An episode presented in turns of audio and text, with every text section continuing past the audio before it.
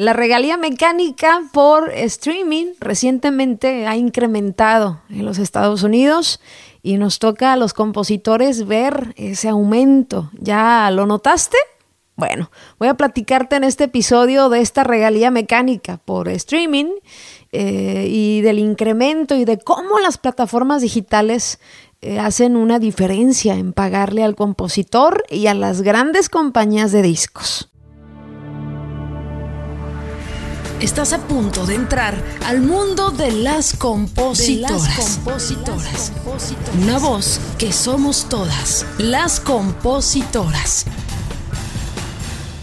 Hace unos meses compartí en mis redes sociales la buena noticia, ¿no? De que el Copyright Royalty Board oficializó este aumento de las regalías mecánicas en plataformas interactivas para editoras y compositores. Desde este enero de este 2023 se debería ya de ver reflejado esta tasa de aumento del 15.1% que va a seguir en aumento hasta el 2027, llegando en el 2027 al 15.35. Es decir, que ya en este 2023 debemos de, notar ¿no? en, nuestras, en nuestros estados ese aumento. Ya han pasado desde enero mm, cuatro meses, estamos en mayo si aún no notamos ese aumento, bueno, hay que verificar con nuestras editoras, ¿no? Y, estar seguros de que se vea reflejado. Posiblemente haya un atraso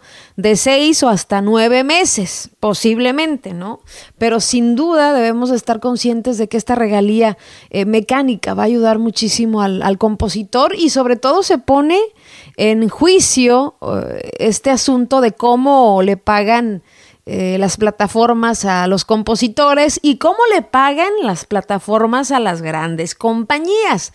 Es aquí el tema que me interesa eh, tratar contigo, hablarlo, eh, tratar de analizarlo y tratar de que entiendas que como compositores estamos ¿no? buscando un libre mercado dentro de las plataformas. Ay, caray, ¿cómo es eso, Erika? A ver, barajéamela más despacito. Bueno, primero hay que entender que dentro de la música, específicamente en la economía del streaming, ¿no?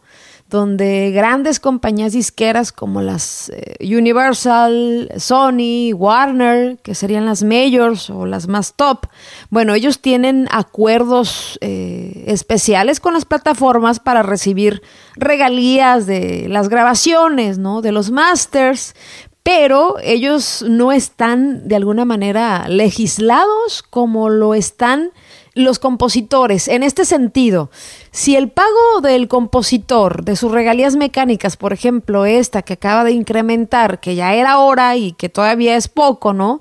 Esta, esta regalía que acaba de incrementar viene por parte de una legislación, ellos deciden, ¿no? En este caso, el Copyright Royalty Board, que son tres jueces que deciden la tasa que se va a pagar con estas plataformas. Es decir, los compositores somos manejados desde una legislación que decide cuánto nos van a pagar las determinadas plataformas, ¿correcto? Ahí estamos bien, ¿no? Ahora, ¿cuál es la diferencia? La diferencia con las majors o con las grandes disqueras es que las plataformas tienen un mercado libre, hacen negociaciones con cada una, depende de su catálogo y bla, bla, bla. Y tú me vas a decir, oye, Erika, pero las disqueras eh, están abogando ahí por, por su parte de de que son dueños de máster y también porque son editoras, o sea, tienen derechos de publishing, por supuesto, o sea, están en los dos barcos. Pesa muchísimo que tienen un montón de catálogo y a las plataformas pues les conviene tener esos derechos, ¿no? Para poder eh, ahora sí que transmitir su, música. Eh, la diferencia aquí es que cada una tiene un trato distinto y no hay legislación, ellos deciden, ellos mandan, pero los compositores siempre estamos eh, en el marco de una legislación, ¿no? Eh, esa es la diferencia. ¿Y qué es lo que se busca? Hay muchas organizaciones en Estados Unidos, sobre todo, porque en México he escuchado muy poco de que se abogue por este tipo de cosas. Ya se está hablando de buscar dentro de las plataformas un mercado más libre, que ya los compositores no estemos en el marco de las migajas, que a veces son migajas de, de la legislación, ¿no?